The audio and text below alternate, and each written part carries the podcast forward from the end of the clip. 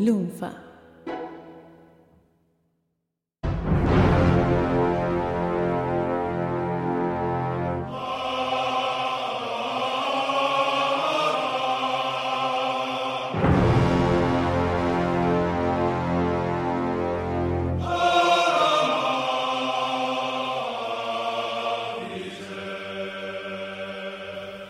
Star Wars, uno de los universos más grandes jamás creados en la historia del cine. Pero no todo queda en el cine, sino que existe un lore de fanáticos, de gente que tiene mucho tiempo de más, gente hermosa que nos regala gemas, que en este momento vamos a empezar a desmenuzar y adentrarnos en el mundo de las teorías más locas sobre Star Wars. Lo que vemos en pantalla es real. Existen cosas que George Lucas quiso pensar de fondo y nadie se atrevió jamás a decir. Existen personajes en la infraweb de internet que se dedican horas y pasan minutos y lustros de su vida analizando para contarnos esas cosas que no podemos creer, que no son reales, pero que en el fondo quizás lo son.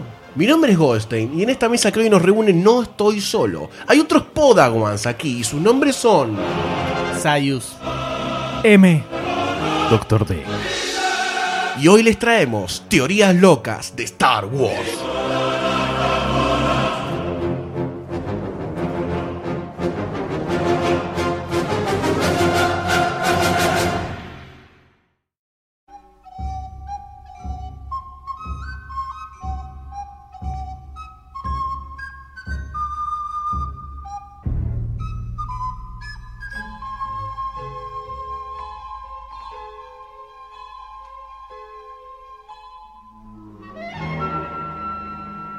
Los Ewoks murieron.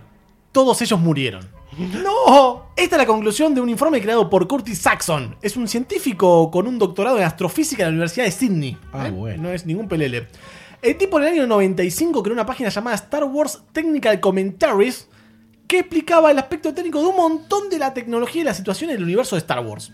Uno de los informes más conocidos de Saxton fue en el que se explicaba cómo, en teoría, la explosión de la segunda estrella de la muerte hacía científicamente inevitable una catástrofe natural sobre la luna de Endor y por ende el genocidio de todos los Ewoks. Malditos ositos, no. La teoría fue llamada Holocausto de Endor. ¡No! Gran nombre. terrible. Gran nombre, gran nombre. Trágico. Como todos recordamos, en el episodio 6 se estaba construyendo una estrella de la muerte encima de una luna de Endor, donde habitaban los Ewoks, estos osos tiernos por fuera, pero por dentro unos devoradores asesinos de Stormtroopers. Impresionante. Para llegar a esta teoría, el muchacho este, en un derroche de virginidad, empezó a hacer cálculos para estudiar las implicaciones de la explosión de la Death Star. El doctor D sabe mucho de eso. Hice una página en el 95 a mis 14 añitos. El 14 añitos, dale. ya tenía 20 y pico. El problema que tuvo fue que escena a escena los datos que necesitaba eran inconsistentes, por lo que realizó una extrapolación de diámetros, masa, velocidades y órbitas planetarias para poder llegar a estas conclusiones. De ponerla ni hablar, ¿no? No, olvídate. Hay matemática en esto, hay física y astrofísica. Sí, sí, hay un científico metido en esto. ¿entendés? Hay ciencia, esto es ciencia, señores. Un chabón con un doctorado. El chabón estuvo estudiando durante 15 años para hacer esta boludez. Según los datos juntados, la estrella de la muerte tiene un diámetro más o menos de 160 kilómetros. Los humanos en Endor parecen moverse de la misma forma que nosotros nos movemos en la Tierra, por lo que se asume que tiene una gravedad similar, pero al ser menor el tamaño de la Luna, también tiene una densidad mucho, mucho, mucho menor. También se deduce que la estrella de la muerte de 2 no mantenía una órbita estable natural alrededor de la Luna, sino que tiene lo que parece ser un campo repulsor que la mantiene en una situación geoestacionaria con respecto a Endor. Luego de recopilar todos estos datos megavírgenes, el tipo estudió la imagen de cómo fue la explosión de, de la Death Star y notó que la forma de su estallido daba al lugar a que haya muy pocos escombros que se hubieran desintegrado o vaporizado en la, en la atmósfera de Endor. Y que la estrella de la muerte no se movía tan rápido como para entrar en órbita con el planeta. ¿Qué quiere decir esto? Que la pelota gigante de metal terminaría impactando con Endor a una velocidad de casi 3.000 metros por segundo. Tremendo. 3.000 metros por segundo. Es, es, eh, apocalipsis de Ewoks. Completamente. Newton un poroto al lado de este muchacho. ¿eh? Este, este, este meteorito de metal dejó un cráter de 680 kilómetros de ancho. De anchor, iba a decir. Casi De de, acá a Necochea. diámetro. Diámetro, exactamente, científico. Para que se den una idea, sería cuatro veces más grande que lo que mató a los dinosaurios acá en la Tierra, ¿eh? Terrible. O sea, imagínate, imagínate la, la- El Golfo de Pero México. entonces hizo pelota todo Endor porque eh, es mucho más chico que, que la Tierra. Y es 15% del tamaño de la Tierra, Endor. Así que imagínate eh, la destrucción que generó. La partió al medio. Exactamente, todo, todo, todo, todo, todo sobre la superficie de Endor tendría que haber sido aniquilado. no hubiera quedado ningún Ewok vivo. O sea que la festichola del final de episodio 6 nunca se podría haber realizado. Es un sueño mientras ellos ardían y morían eh, ante las llamas. Es, Opa. muy, es muy bueno eso. Ojo esa, ¿eh? Eh, Pero, eh, Ojo. perdón. ¿Es parte pero- de la teoría? Pero hay contacto con, con- con seres espirituales en ese Es momento. verdad, ¿Verdad? ojo. ¿Son todos fantasmas? Están todos muertos. Es. Es sexto sentido ¿Es esto. como un Lost? Hay que Matrix. llamar a Sexton y contarle esto. Sí, sí, completamente. Además, el chabón hizo como un análisis, un análisis político de las conclusiones que salen de, de esta masacre universal que se generó en, en Endor. En conclusión, de acuerdo a esta teoría con base científica, un grupo de terroristas rebeldes con un grado de inconsciencia a nivel genocidio planetario se cargaron a toda una raza de osos devoradores de hombre. Eh, bueno, pero ya expuso el Dr. Sayus la teoría que el jurado, eh, compuesto por un trekker y un hombre que se jacta por pinchar globos de emoción humana, Un escéptico. un escéptico total, Pincha globista. Mi título profesional es pincha globista. ok. Tiene el título ahí en, el, en la oficina. Destructor de ideales. Dejamos, dejamos de sueños. el pisabrote. Dejamos aquí sobre la mesa para que ustedes decidan si esta teoría tiene tintes creíbles, si puede ser, qué les parece, queda a mano del jurado. Opinen. Básicamente, si nosotros la aprobamos, casi podríamos decir que es real, porque no hay nada por encima nuestro que pueda llegar a destruirla. Somos como el último horizonte de destrucción. El de Galactus de ideas. Exactamente. Yo creo, algo que me interesa conocer de la mano de Doctor D es algo interesante que tiene esta teoría, que es todo el background científico, que yo sé que un trekker se tiene que saber relacionar y tiene que saber apreciar, algo que no encontramos en general en todo el universo de Star Wars y de pronto esta teoría está. ¿Podríamos decir, le pregunto a usted, doctor D, que esta teoría fue construida desde, un desde una visión trekker? ¿Es una visión trekker de Star Wars esto que acabamos de escuchar? Def- definitivamente este muchacho es Trekker porque te tira toda la hard data, toda la hard science, ¿entendés? Science boy. You know, I live in my main basement. Here I bring the science meat. Tremendo el rock and roll. This is the science! I'm going to smash your head with my science, bitch! Tremendo, tremendo la science. El tipo te va tirando la posta y tiene razón, porque si tomamos, vamos a la, a la- a la verdad, tremendo aparato redondo explota, los hace moco a los ositos cariñositos, esos cavernícolas. ¿Cómo, ¿Cómo bajamos de la ciencia eh, prácticamente astronómica este muchacho a un coso redondo que explota? Osito cavernícolas, dijo. Y otra cosa que creo que eh, el doctor D sabrá apreciar, le pregunto, porque me interesa su punto de vista en este caso, es que esta teoría no solo que está construida desde una visión trekker eh, científica de la ciencia ficción, sino que además deja un poco en evidencia la mentira de George Lucas, podríamos decir prácticamente, porque está contradiciendo lo que se ve en pantalla, ¿podría ser? Sí, sí, claramente. O sea, seguimos avanzando sobre la mentira del gordo, ¿no? Eh, a no ser que sea una, una visión un poco más onírica, ¿no? Del asunto de la victoria y que entremos en situaciones más platónicas. Es verdad, por ahí hay, hay grises en el medio que Claro. fue una victoria, pero también fue una derrota para todos los Ewoks que los exterminó. Es posible, o tal vez la fiesta que se ve al final no sucede específicamente en Endor. Ah, a lo mejor es otra Muy luna, buena. a lo mejor está en Muy otro buena. lado. Puede ser el purgatorio de los Ewoks. Puede ser. Además, si de golpe querían hacer una orgía, iba a ser como un buffet. ¿Por qué? Le gusta la carne humana. Yo recuerdo que, recuerdo que había fuegos artificiales. Quizás no eran fuegos artificiales. Es que en realidad se decía que eso era la estrella de la Eran muerte los restos de la estrella de la desintegrándose muerte, ¿sí? sobre la Sí, atmósfera de el satélite del planeta Endor, que lleva el mismo nombre. Pero el jurado debe dar un veredicto. Yo creo que me resulta muchísimo más verosímil la teoría de este muchacho que eh, lo que podemos ver en el final de episodio 6. Así que yo creo que está aprobada esta teoría. Vamos, carajo. Vamos. Yo concuerdo con mi colega, me parece que en los bases científicos que tiene es muy real, muy realista, de real.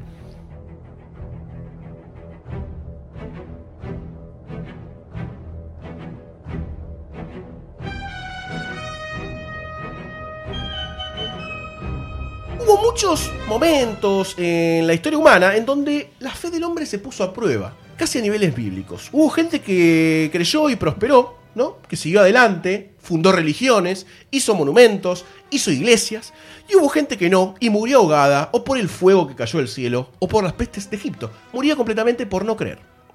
Hoy, ustedes no creyentes, este jurado que se la da de, no sé, No sé qué están haciendo acá. De ídolos. Van a ver cómo multiplico los panes, cómo convierto el agua en vino gracias a mis poderes Jedi Esto termina en fiesta, ¿eh? y cómo les traigo la verdad a su jeta. Sé que no me van a creer, pero como súbdito de la verdad galáctica starwasiana, voy a hacer todo lo posible para abrirle los ojos a ellos. Vamos, Goldstein. Confío en vos. Voy a contarles por qué el personaje más odiado de todo el universo de Star Wars es el personaje clave para toda la historia galáctica. Hoy, hombres de poca fe, les voy a contar por qué Sí. Jar Binks Ah. es la reencarnación de nada más y nada menos que de Dark Plagueis. Terrible.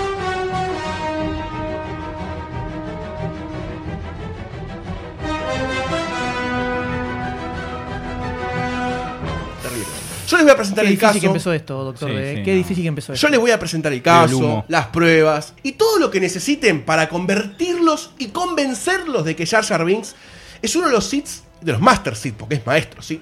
Más gloriosos sobre la faz de la galaxia. Si es que existe la faz, ¿no? Porque es medio raro que haya una faz en la galaxia. Pero bueno, yo la sigo.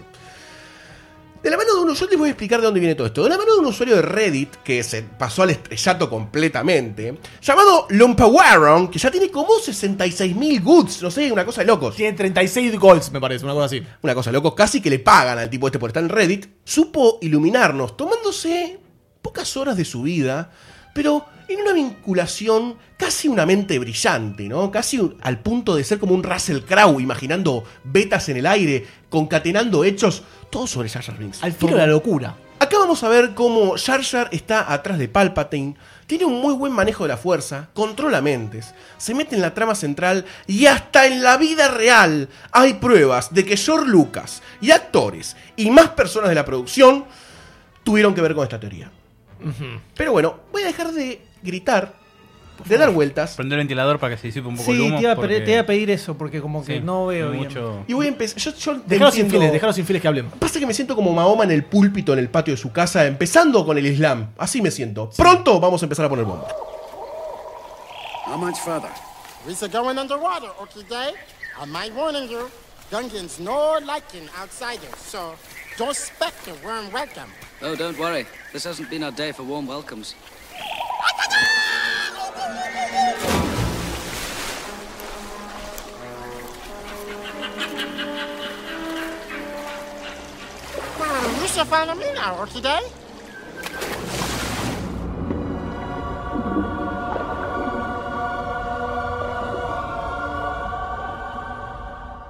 Prueba número uno, jurado. Prueba número uno. Jar es un gran maestro Jedi, pero ¿por qué Goldstein? ¿Por qué? ¿Por qué Goldstein? Yo te pregunto. Exactamente, como Sayu se pregunta en este momento. ¿Por qué Goldstein? En tu cabeza re- resona y resuena Y muchos ricosas. esa misma pregunta. Es un boludo de orejas enorme, decís vos, pero mira hacer Bruce Lee. Pero si no sabés, te lo cuento. Que todo lo relacionado a las artes marciales que usan los Jedis vienen de las ramas más antiguas de los monjes Shaolin. Todo ese movimiento que vos ves súper loco con los sables Jedi es el manejo que tenían los monjes Shaolin con sus armas. Palitos, lo usaban los monjes. Boludeces que salen volando, lo usaban los monjes. Todo proviene de ahí. No solamente el uso de las armas, sino también de lo- del entorno está relacionado con ellos. Pero con todo esto, ¿en dónde entra Jar Jar en todo esto? En Naboo, si podemos recordar las escenas de Naboo, Las tenemos tatuadas en nuestra mente. Perfecto. Ahora te voy a reconfigurar como vos viste episodio 1 completamente al mostrarte cómo Jar Jar Binks está detrás de todo esto. Cuando Jar Jar se hace medio el boludo, cuando se cruza con Obi-Wan, Toda la película. Claro, exactamente. Toda la película, porque tiene que disfrazarse como Y buen sí, maestro vale. Sith que es. Cuando se cruza con Obi-Wan y Qui-Gon para meterse en el lago e ir a la ciudad subacuática de su raza, pega un salto de más de 6 metros, según el estudio de la foto, del fotograma. ¡Pará! ¡6 metros! 6 metros, en el cual pega un triple salto mortal con clavado sin salpicar. Eh, Sin salpicar. Si estaríamos en las Olimpiadas, sacaría un 10 sobre 10, ¿no? En el salto clavado ornamental. Pero si nos ponemos a pensar un poquito en Star Wars, son muy pocos de los Jedi que pueden hacer este tipo de saltos. Yoda en episodio 2 contra el Conde Dooku. Luke en episodio 5 contra Darth Vader cuando sale del foso de las no sé qué que había. Pero Jar da siempre la apariencia de ser bastante boludo y sedentario, pero de golpe saca esto de la galera como otras cosas más. Un salto ornamental que no tiene ningún sentido.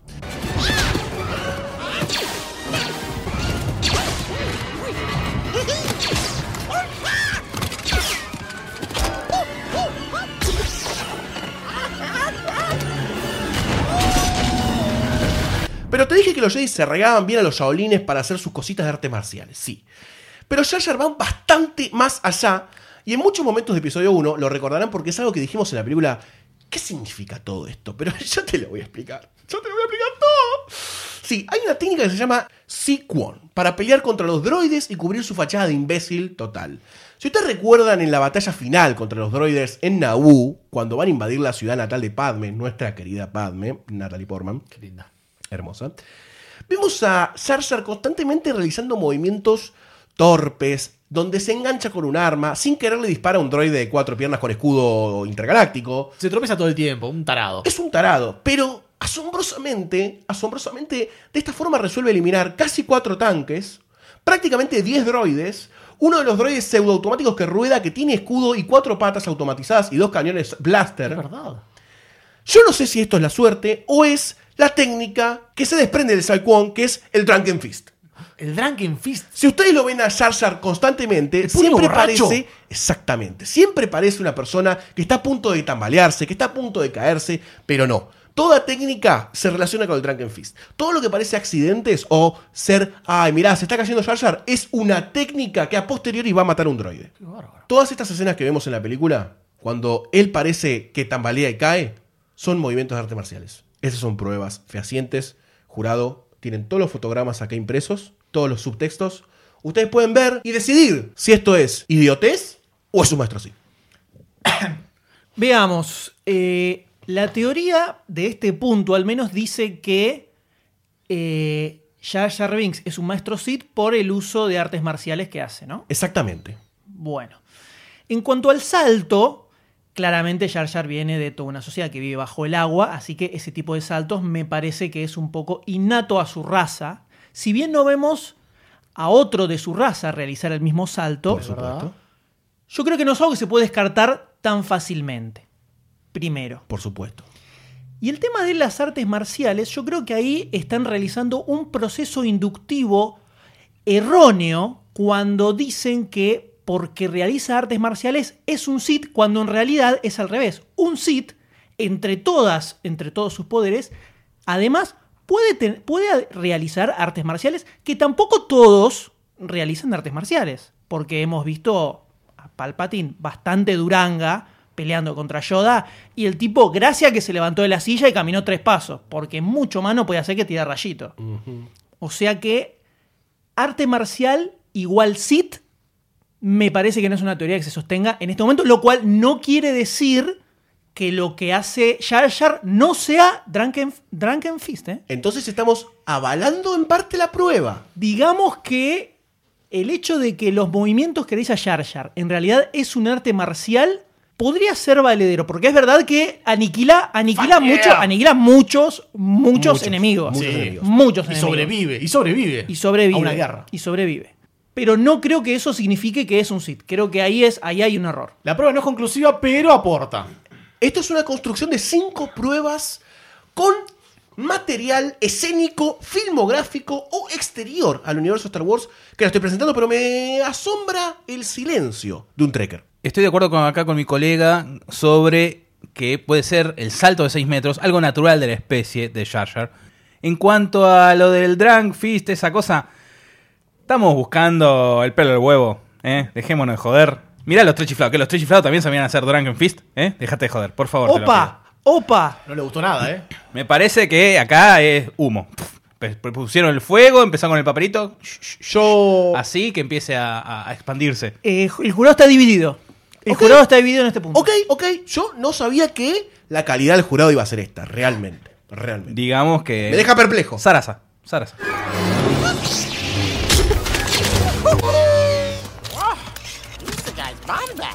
Pero yo voy a traer ahora la prueba 2. Porque como bien dijo el jurado M, no solamente de las artes marciales vive un Sith, ¿no? el manejo de la fuerza, obvio, no termina para nada acá. Porque Jar Jar es el Sith Master, vieja. Es el Sith Master. Sí, señor. Hay que mostrarlo. Exactamente. Y me voy a detener en un frame muy, muy en particular. En Naboo, junto a Obi-Wan y Qui-Gon, tienen que rescatar a Padme en un momento en el que siempre está complicada, siempre está complicada, y se encuentran en un puente, viendo la, la situación como si fuesen un Big Brother, ¿no? Como si fuese una cámara de seguridad y dicen, vamos a actuar en este momento. Dado que los inútiles que siempre rodeaban a Padme nunca hicieron nada en toda la película, solamente le generaron un problema a la pobre Padme, deciden actuar. Los dos Jedis, los dos Jedis se pueden ver en el frame que caen como tienen que caer los Jedi, ¿no? Dando una vueltita, caen flotando, la, la sotana le hace un volado hermoso en el viento, pelan sable y los hacen concha a todos. Pero acá pasa algo, pasa algo inadvertido, pasa algo inadvertido, que la gente ahora va a tener que buscar en YouTube la escena o en Google, la van a poder encontrar fácilmente.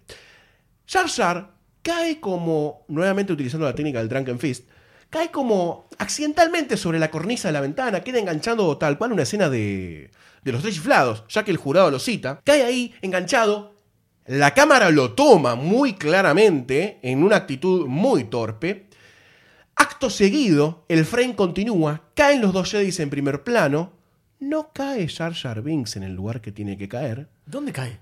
los droides disparan hacia la posición real de Jar Jar Binks en la ventana, pero luego, luego, el droide que disparó, ese mismo droide que disparó el Blaster, gira su cara de droide mirando hacia el lugar en donde caería Jar Jar Binks realmente. Ese lugar en donde cayó es por el otro lado de los dos Jedi. Entonces, ¿cuál es la suposición en este frame que se ve claramente retratado? Que Jar Jar Binks hizo un Force Jump. Que lo vimos realizar muy claramente en Luke cuando zafa de las trampas de Java, haciéndose que iba a saltar por el trampolín, pero escépticamente como me mira el Doctor D en este momento, rebota sobre el trampolín y no va derecho hacia longitudinalmente el otro lado del trampolín, sino que salta hacia un extremo de la nave tomando el sable que le arrojaba Archuricho. Este frame es pornográficamente evidente lo que está sucediendo y George Lucas nos pone la cara del droide como diciendo ¿Cómo es posible que Jar Jar Binks, que le estoy disparando en este momento, aparezca en ot- en otro lugar de la escena? Y yo lo miro, la verdad que contrariado, porque yo estoy disparando como me ordenaron, pero Jar Jar Binks aparece en otro lugar. Lo vemos caer frente a la cámara. George Lucas te enrostra que Jar Jar Binks es el Sith Master y usa los Forsen. A mí me parece que el fanático de Star Wars le busca la justificación a todo. Un error de edición. No, el muchacho en realidad es como Luke No. Skywalker, ¿me entendés? No es un error de edición. Un trekker lo dice igual eso, ¿eh? Este, por favor, eh, la- está Jar Jar colgando de un lado, cambia la escena, está del otro lado. Es un error de edición. Claramente, error claramente. De edición, error- pará, error de edición. Te voy a re- apelar esta prueba. ¿Qué pasa con el droide que dispara para un lado y gira la cabeza mirando hacia el otro? Se dio cuenta que estaba el error de edición y pegó, pegó el, ca- el cabezazo. No. No tiene ningún sentido lo que me está diciendo este jurado. Necesito lógica. Necesito lógica porque si no, no puede seguir. el- tiene lógica esa prueba. Porque si está Jar de un lado, a ver, si está colgando de la ventana, ¿cómo al mismo tiempo le disparan los androides y aparece el otro lado? En el, en el de Luke se ve que pega una voltereta, que el trampolín, zaraza. ¿Dónde está la voltereta? Porque es al instante, es al instante. O sea que lo que vos me estás planteando es que no se muestra en la película. Si querés, esperar la prueba 5 y te voy a comentar por qué no te lo muestra en la película. Pero ¿Me vas a justificar otro error de edición? Me estás diciendo que la prueba no es conclusiva, entonces nuevamente pasa lo mismo que la prueba anterior. No sé, jurado M. Yo creo que. A ver, vamos a suponer, porque un verdadero jurado científico tiene que evaluar todos los aspectos. Por vamos supuesto. a suponer que efectivamente Jar Jar realiza ese salto. Le agradezco por usar un, un pensamiento Vamos científico. a suponer que Jar Jar realiza ese salto. Sí. De la misma forma que en la prueba anterior, yo considero que el, el poder de saltar es inherente a su raza, exactamente eso mismo te lo traslado, en este caso, a esta prueba donde no necesariamente tiene que ser un force jump, pudo haber sido un salto extremo que un ser humano normal no puede realizar, pero sí alguien de la raza de Jar Jar Binks. Ah, pero todo se resume a la raza Yaya Bing, entonces esto. Estamos hablando del salto que es exactamente lo mismo. O sea, en realidad esta supuesta nueva prueba no es una nueva prueba, es una repetición de la primera parte de la prueba 1, podríamos decir. En realidad no, porque es imposible que desde esa posición en donde está el frame salte por sobre los dos Jedi, esto sin enterarse del uso de la fuerza, lo cual conlleva a pensar que puede ocultar el uso de la fuerza nuestro gran maestro Sith.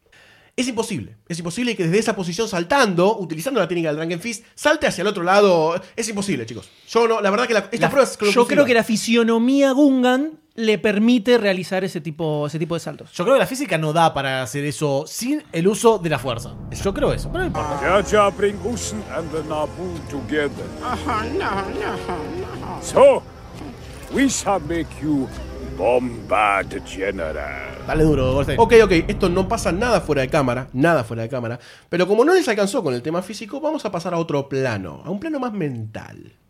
Sí, Jar Jar también usa la poderosa y mítica técnica Jedi de control mental. Seguro te preguntas, no jodas. Bueno, no es una pregunta. Es...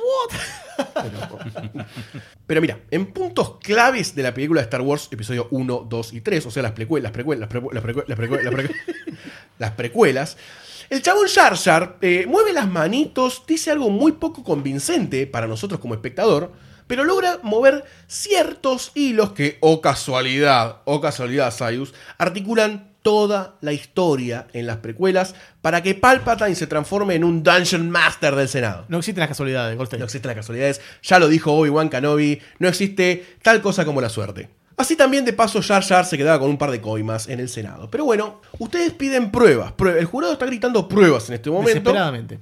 Hay tres escenas claves en la película. Si recuerdan en el episodio 4, 5 o 6, o en casi todas las precuelas pasa esto, siempre los Jedi mueven las manos cuando quieren convencer a alguien de hacer o de implantar algún pensamiento, ¿no? Bueno. La escena luego de la batalla en donde Jar Jar es promovido en su rango dentro de los Gangan, ya que tanto ustedes lo, lo añoran, ¿no? A esta raza que de golpe son todos acróbatas. Son todos buenos, de repente son todos, Son todos buenos. genios físicos. Lo vemos dialogando muy tranquilamente con Bombard General, una persona que lo odiaba prácticamente a Jar Binks, Sí. ya que Jar Binks estaba desterrado de esta ciudad acuática por su propia orden. Pero de golpe, de golpe, él ve que en el campo de batalla tiene cierto accionar que vos decís, ah bueno, ah bueno. ¿No es un poco contradictorio que alguien que desterró a una persona, luego de hablar con él tres palabras, misa ser general, a este nivel habla Jar Binks, a este nivel, pero con un leve movimiento de manos, induce a Bomban General para que lo haga general y lo promueva. No solo eso, sino que sabemos que el general es débil de mente porque también fue influenciado por los Jedi. O sea, Exactamente. puede ser receptivo a eh, recibir órdenes de Jedi. ¿Eh? Sí, señor, sí, señor, pero me voy a centrar en este punto de que fue desterrado, ¿no? O desaguado sería en realidad, porque Sí. está bajo el agua la ciudad. Despantanado. Pero bueno, no es, la, no, no es la cuestión, no es la cuestión. Pero por algo le tenían miedo, ¿no? Cuando Obi-Wan le pregunta ¿por qué te desterraron? Mientras iban navegando entre peces gigantescos, Jar Jar medio dudando le dice "Mm, Clancy. Chupala, Jar Jar, no es por Clancy. También hay dos momentos claves para la llegada de Palpatine al Senado. Cuando él es promovido por Padme, también, mirando una ventana, Jar está de fondo, en una actitud bastante nefasta y oscura, Sí. le dice a Padme, "Mm, me parece que no vas a poder ir por ahí. Le mueve las manitos y Padme dice, ok, yo me tengo que ir de acá. Entonces a Jar Jar le queda el camino liberado. Y en otros momentos, en otros momentos en donde lo vamos a ver gesticular con las manos, Jar Jar no tiene en ningún momento oratoria tipo Perón, como para levantar las manos y orar hacia el Senado, pero en este momento lo hace porque está queriendo controlar las mentes para darle superpoderes a Palpatine. Todo esto pasa en la película. Vos decís, ustedes mismos jurados dicen, Jar es un personaje idiota, imbécil, no sabe hacer nada. ¿Me pueden explicar cómo llegó al Senado? Muchas gracias. Debo decir que en este caso las pruebas son bastante contundentes para por lo menos definir que algo más there's more than meets the eye con Jar Jar Binks.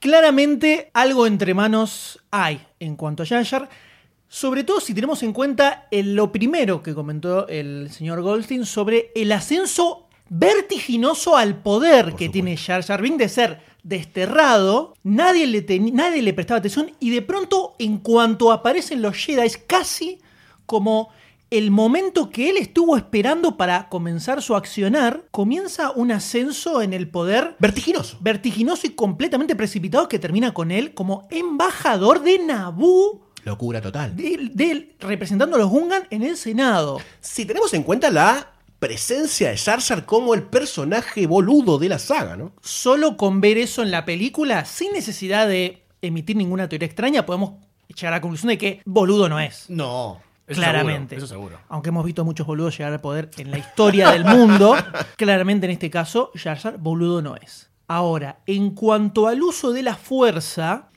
es cierto que el jefe de los Gungan no es la mente más brillante del universo. Padme tampoco. Padme tampoco. Y convengamos que cuando uno escucha algunos de los otros representantes que hay en ese Senado, no es el Senado en general de las mentes más brillantes de la galaxia, porque convengamos que ellos solos trajeron su propia destrucción, ¿no? Como suelen ser los senados también, ¿no? Exacto. Creo que sí acá queda claro que algo entre manos tiene Jar Jar Binks. Eso es bastante contundente, me parece. No veo tan contundente el uso de la fuerza, principalmente porque, como dijo el mismo Goldstein, el jefe de los Gungan es bastante salame. Yo creo que con verlo hacer un par de movimientos de Drunken Fist, dijo, ah, es un genio, así que mandémoslo al Senado, porque hasta ahí llega el nivel intelectual. Y luego, ¿cómo se mantiene en el Senado? Y miremos lo que es ese Senado. O sea, evidentemente no desentonaba mucho y hay que ver si no era de los más inteligentes, teniendo en cuenta los desastres que hacían los otros. Entonces, yo lo que puedo tomar de... No me parece convincente de que efectivamente hace uso de la fuerza, pero sí creo que sirve para prestar atención al accionar sospechoso, podemos marcar como sospechoso el accionar de Jar Jar Binks eh, en todas sus apariciones. Ok. Puede ser. Me interesa mucho la opinión del jurado Trekker. Estamos tratando de justificar a un personaje que gesticula mucho, como muchos en esta mesa gesticulamos y nos tenemos que atar mano- las manos a las piernas. ¿Por qué no pensar que el general de los Gangan vio que Jar Jar maduró, creció junto a los Jedi en, este- en la- en la- en las batallas previas, en la aventura que tuvieron? ¿Por qué no por eso subirlo a general? ¿Por qué no? ¿Por qué no? Porque supuestamente todo ese accionar. Supuestamente listo, ya está. No, no, no. Esperá. Vos, en la otra prueba, me dijiste que eso de accionar había sido accidental. ¿Vos promoverías a alguien que desterraste No, no, por no, movimientos accidentales? Eh, estamos en esta teoría. En la otra se habló de que fue la torpeza, ok, todo eso. Acá, yo no estoy hablando de la torpeza, yo estoy hablando de la previa a esa batalla. La previa a esa batalla. Yo creo que hay un jurado que tomó antes de venir a, a este, a este trial. Hay que tener en cuenta que también que lo ascendió en una batalla donde se decidía el destino del planeta. Así que no es poca cosa eso, ¿eh? No es poca cosa. No, no lo puso en una batallita cualquiera, ¿eh? Así, así como ustedes dicen, ah, no, porque usó la fuerza Jedi. ¿Por qué esa fuerza no la pudo haber usado Palpatine? ¿Por qué no pensar que Palpatine, desde el más allá, influenció al general Gangar para que lo eleve a Jar Jar en, en rango? Ahí lo que estás diciendo entonces es que efectivamente Momento. Palpatine trabaja con Jar Jar. Momento. No, no, no, no. Porque acaba mi teoría. I am the mastermind of theories. Estás, Porque, eh, no, pará, avalándolo, pará. avalándolo en este momento. No, porque Palpatine lo hace subir de, ca- de escalafón a Jar Jar para que después pueda subir como senador. ¿Y por qué le sirve como senador a Palpatine? Porque es un idiota Jar Jar. Entonces lo puede influenciar más por más que él use la fuerza. ¿Me entendés? Ahora, ¿por qué si Jar Jar, el Senado, eh, es elegido por el pueblo, si no me equivoco, en Naboo, ¿no? La reina no también tengo es la constitución de No hay democracia. ¿Se entiende? ¿Se entiende? Sí, se entiende, se entiende. O Se sea, entiende, pero yo te voy a una se cosa. entiende. Está rebuscado la teoría lo que está planteando. El que ora. el que eh, lleva todo adelante, el, que- el Puppet Master es Palpatine. Pero el que ora en el Senado, el que ora en el Senado, el que da la, supuestamente el mensaje general, ante el cual Yoda y Master Windu están como en la platea general, Sí, mirando, tipo la apoyados. cámpora, apoyado diciendo, se está yendo toda la mierda, y donde hay un Sith, hay un Master Sith. La regla de los dos. Es la regla de los dos, y nunca quedó en claro quién era el Master de Palpatine. Nunca quedó en claro. Yoda sabe que hay una mano que está tejiendo, y a ni, ni, mi- ni al mismísimo Yoda le queda claro que ese Sith es Palpatine y que no hay otro atrás. Porque la fuerza provoca disruptancias en tu visión. No sé, yo la verdad que no. Yo creo que necesitamos eh, seguir avanzando en la teoría para ver si tal vez, porque tal vez esto se termina concretando más adelante, ¿no? Todo, se, todo lleva a un final no feliz. All right. The Force will guide us. Oh, Maxie bit the force. Hay algo muy importante cuando sos Padawan, y acá vemos una de las facetas más oscuras de Jar Jar Binks, realmente perturbadoras, realmente perturbadoras. Cuando sos Padawan, y hay algo muy importante que es el respeto por tu maestro Jedi, ¿no? ¿No? ¿Todos estamos de acuerdo en eso? Ajá. Hay una historia de enseñanza, de amor, de caminos andados, respeto y mucho cariño del bueno entre sables de luz, ¿no? Bueno. Pero ¿qué pasa si un Sith disimulado, escondido en un ser que habla como el orto, como nuestro queridísimo amigo en cuestión, Jar Jar Sith, se mete en el medio para armar bardo. Hay varias escenas de las precuelas en donde vemos a Jar Jar haciendo cosas por lo menos raras. Porque por ser alguien que supuestamente es un boludo, la verdad que desentonan muchísimo más que el ascenso vertiginoso político. Por ejemplo, ¿quieren ejemplos? Ok. Por favor, ejemplos. En varios momentos de la película, Jar Jar carga o se burla de Qui-Gon a las espaldas de nuestro grandísimo Liam Neeson, interpretando a uno de los Master Jedi más reconocidos en el mundo y en la academia. Pero este nunca se percata de que lo están cargando. Algo extraño para quien, quien maneja la fuerza no se dé cuenta. ¿no? Como cuando, por ejemplo, Jar Jar revolea la lengua y él la toma sabiendo que la va a tomar. ¿Por qué nunca se dio cuenta que lo estaba mofando a sus espaldas? Pero hay algo más perturbador todavía en esto. Jar Jar siempre hace estas cositas asegurándose que Anakin lo vea. Se ría, lo festeja o simplemente lo vea. Esto es para implantar una semilla que a la continuación de las precuelas veremos crecer como un árbol gigantesco atrayendo a los gigantes de la destrucción del cielo, en donde Anakin tomaría esa posición como el disrespecto hacia sus maestros, hacia sus adultos, hacia la gente que lo quiere enseñar. Esta traslación es completamente lineal en la película.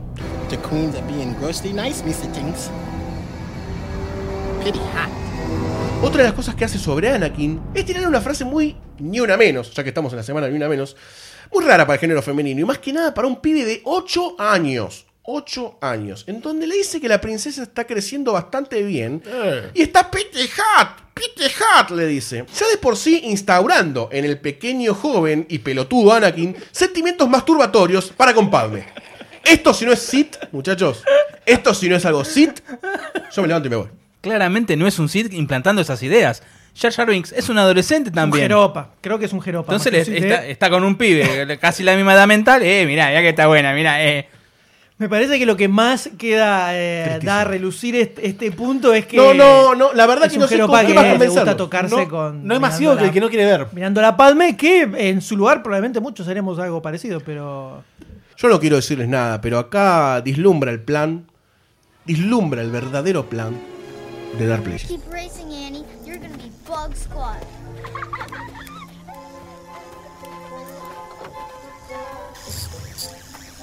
You know, I find that Jar Jar creature to be a little odd. Right, right. He's very odd indeed.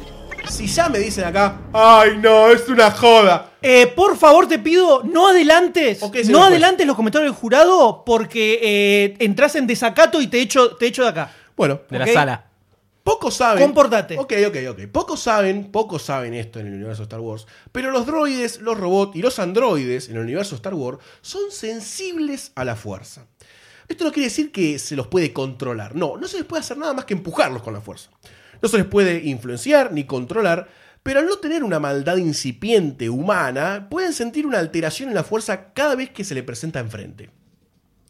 Es por eso que Archurichu, en otra de las teorías que no vamos a tocar en este podcast, está tan apegado a Luke y sabe que es importante y actúa en consecuencia, casi al punto de sacrificarse en muchos casos por nuestro queridísimo Luke Skywalker. Si volvemos a Jar Jar Seed Master, ¿no? la teoría que en cuestión nos reúne, en todas las precuelas, más que nada en la primera, todos los droides que lo ven se ven como odiosos, reticentes y hasta casi el punto de dañarlo a Jar Jar.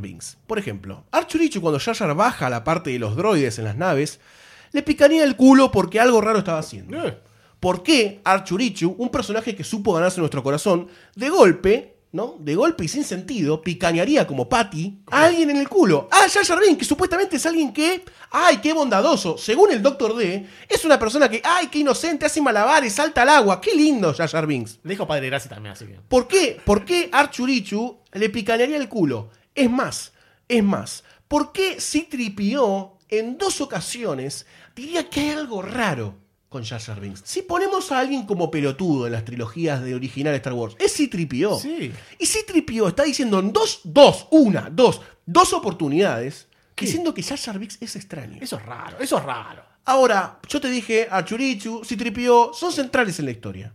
Pero cuando están entrando en el pit de la competencia de las Reyes de Anakin, el boludito de Anakin, El forrito. vemos a un droide, pero súper secundario, pegarle a Jar Jar Binks. Pegarle a Jar Jar Binks. ¿Por qué un droide, sin sentido, sin ninguna necesidad, le pegaría a Jar Jar Binks? Esto es porque todos los robots del universo Star Wars sienten el poder Sith en Jar Jar Binks. Me extraña el Doctor D que es medio robot que no se dé cuenta también. Goldstein, es simple. Si vos veías que Sasha Binks se da vuelta y le da un cachetazo al robot antes que el robot le pegue, ibas a sospechar de Sasha Binks. Por algo. supuesto. Y entonces el chabón decidió dejarse golpear. Perfil bajo. Exactamente, para decir, bueno, uy, me pegó, ay, soy un tarado, ay, no me miren, no soy Eh, un Sith Master. El Doctor Sayus acá, sin que yo le dijera nada, por supuesto, acaba de dar en el clavo. Porque es sensible, es sensible al poder. Soy sensible a la fuerza. Fuerza. fuerza. El poder. Al poder de la fuerza. No te acepto esta prueba, pero tampoco te la, te la destruyo completamente. ¡Qué jurado tibio, eh! ¡Qué jurado tibio! Qué blandito esto, ¿eh? La definición de esta va a darse con la que presentes a continuación. Jar Jar is a key to all this. If we get Jar Jar working, because he's a funnier character than we've ever had in any of the movies. before. La última prueba, la última prueba que acá me pide el jurado, es la conclusión final de todo esto y es parte de cosas de esta teoría que se anclan a la vida real. Voy a citar a un Jedi en la vida real, un poquito gordo, un poquito gordo, pero que dijo una vez filmando la historia de cómo se hacía el storyboard, lo pueden encontrar en varios documentales de Star Wars, cuando enfocan a Jar Jar Binks, dice, Jar Jar is the key of all this. Is the key Eso es lo que dijo George Lucas luego de que se filmara un documental de episodio 1, de episodio 1, antes de que viniera todo el backlash de odio gigantesco. Y esto, señoras y señores, es verdad, esto pasó en la vida real. George siempre usó una técnica de literatura oriental en donde parte de la historia se desencadena o encadena o termina a explotar con personajes que no son ni principales ni siquiera hasta amados, son como dejados de lado, o el personaje más idiota de la, de la saga o de la historia que estén contando, para que de golpe cobren importancia y se revelan como lo más importante de la trama. Algo así como pasó con Yoda en episodio 5. Pero el backlash de odio hacia Jar Binks luego del estreno de episodio 1, tan grande que hubo, ¿no? El hype negativo del que ya hablamos en los podcasts, tuvo que dejar de lado la teoría, para usarla mucho más adelante en otra saga de películas de Star Wars o por ahí en episodio 3. Pero nunca llegó. Ese momento nunca llegó. La famosa amenaza fantasma era en realidad Jar. Y Dark Places iba a dar lugar una batalla con Yoda en vez del Conde Dooku, pero George Lucas tuvo que reescribir todo esto y quedó una batalla que en escalas de poder Yoda le rompe el orto 700.000 veces al Conde Dooku y vemos una pelea que no sucede. No sucede, no sucede y la reemplazaron por el Conde Dooku. Algo que para los seguidores del universo expandido y para los seguidores de la película resultó raro que ahí apareciera el Conde Dooku porque todos dijeron, acá debería haber un Sith Master más que un Sith Lord. ¿Y por contra ahí tirado". Yoda para bancársela? Exactamente. Aguante. Exactamente. Luego lo veríamos pelear contra Palpatine en una pelea que sería mucho más en escalas reales de su poder. Sin ir más lejos, el actor que interpretó a Jar Jar, y esta prueba es Sayus, Irrefutable. refutable, contundente, pueden ir a buscarlo. La verdad que yo se lo dejo a ustedes, los hombres que no quieren ver. Tiro un tweet diciendo y explicando del 2015, Ah, un Twitter en el 99 es como. del 2015, cosas que nos llevan a pensar, ¿qué es lo que está pasando acá? ¿Qué es lo que está pasando en Disney? ¿Qué es lo que están armando? Dijo, pronto se va a saber por qué eh, mi trabajo fue clave para Star Wars y que se sentía orgulloso de haber hecho ese papel tan bien, tan under the table, para que se supiera cuál es el futuro de la saga. Fuertísima declaración, ¿eh? Fuertísima porque trae un peso, trae un peso consigo increíble de hype, de hype por Jar Jar Binks, boludo. Por Jar. Jar Binks. Esta teoría, que para mí no es teoría, para mí es la verdad, pero alguien se comió eternamente los mocos para hacer que Jar Jar Binks sea Dark Places, explica todo. Explica todo y eleva a las precuelas a un nivel bíblico de epicidad. Es que si el gordito hubiera tenido un poquito más de huevos y hubiera llegado a hacer esto, porque se ve que se comió la huevo, porque claramente Por el primer episodio, todas las pruebas que contaste son verdad, Por supuesto. es realidad esto. Por supuesto. Si hubiera llegado a hacer esto, esto hubiera sido un hito en la historia del mundo, en la historia de la humanidad. No existe otra cosa como Jar Jar Binks que de repente se convierte en algo eh, supremo en poder. Sería algo Mindbreaker. completamente mindfucker, mindraper. Así que yo creo que nunca lo vamos a ver porque las mentes no creyentes, las mentes no creyentes, lograron boicotear al Sith más poderoso de la galaxia, a Jar Plays. Pero bueno, señores del jurado, yo dejo acá todas las cosas que tengo como pruebas definitivas, prácticamente. Le dejo todos los storyboards. Le ahí. las cartulinas. Eh, Gracias, Ayu, por ayudarme, porque son, la verdad, que toneladas de material. Los se lo dejo, se lo dejo. se lo dejo. Y bueno, ustedes decidan si esta teoría es o no la verdad. Mira, por favor, de, limpiame un poquito el escritorio porque está lleno de basura acá. Sacame todo esto, sacame todo esto porque no. El mismo George Lucas te dice, esta es la clave de todo, esta es la clave de todo. Se comió los mocos. No fue la clave de nada porque le fue muy mal. El personaje fue muy odiado después del 99. ¿Para qué retomarlo? ¿Para qué? Esas teorías, ok. Tus teorías quedaron encapsuladas en episodio 1. Listo. No lo extiendas a las precuelas, ¿no? Porque las precuelas son alcanzan niveles bíblicos. No lo extiendas porque quedó encapsulado en un episodio que vos mismo decís, George Lucas se comió los mocos, vos también, Sayus, y no lo lo pudo haber avanzado, generado, desarrollado, pero quedó ahí.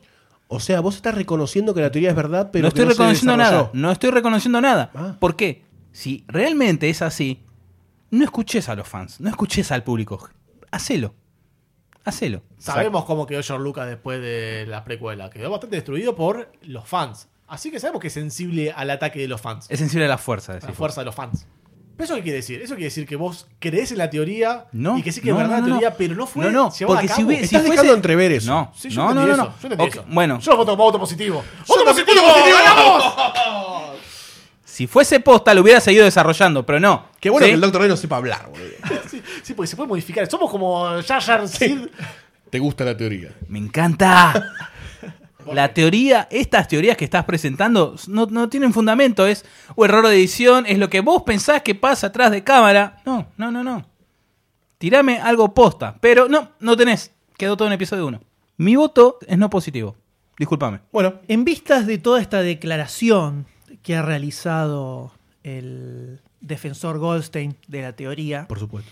creo que absolutamente ninguno de los puntos presentados es ni siquiera cercano a contundente para respaldar la teoría de que Jar Jar Binks efectivamente ni siquiera vamos a decir que es Dark Plagueis, que es un Sith o que tiene algún tipo de poder. Ninguna. Para nada contundente, para nada eso, todo agarrado de los pelos. Pero también es verdad que un verdadero Sith Lord va a ocultar lo más que pueda su identidad. Por supuesto.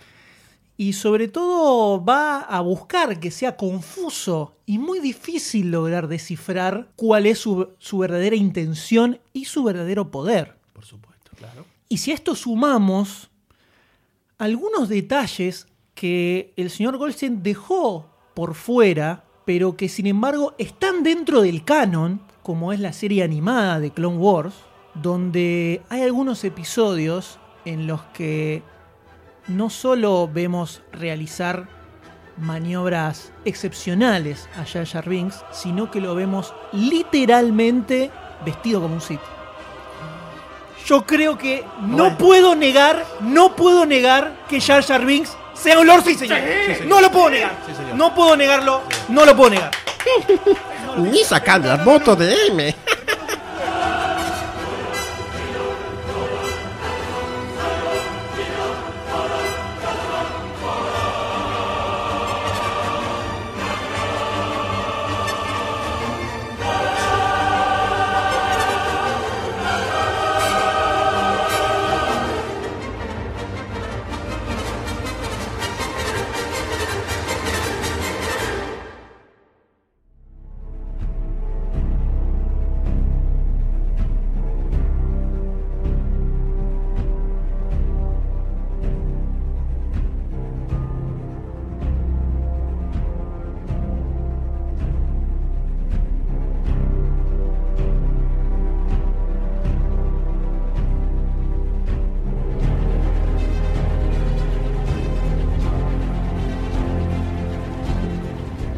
te gustó, te emocionó, o por lo menos te ayudó a remar el día, date una vuelta por patreon.com barra lunfafm y convertite en patrocinador.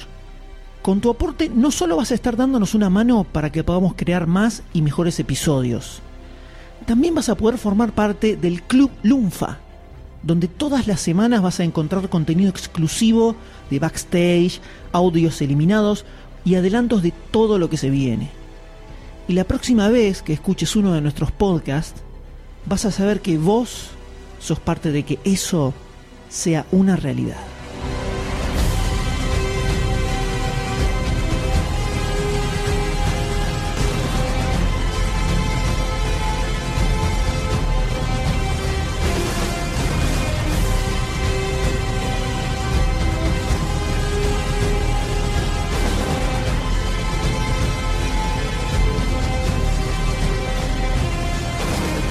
Si no te querés perder ningún episodio, suscríbete a Supercast en iTunes, iBox o en tu aplicación de podcast favorita. Supercast forma parte de Lunfa, un lugar en el que vas a encontrar un montón de podcasts increíbles. Puedes escucharlos entrando a lunfa.fm. Entrate de los nuevos lanzamientos siguiendo a Lunfa FM en Instagram, Twitter y Facebook. Y así vas a descubrir cosas como demasiado cine, un viaje cinéfilo totalmente de ida. Búscalo en lunfa.fm.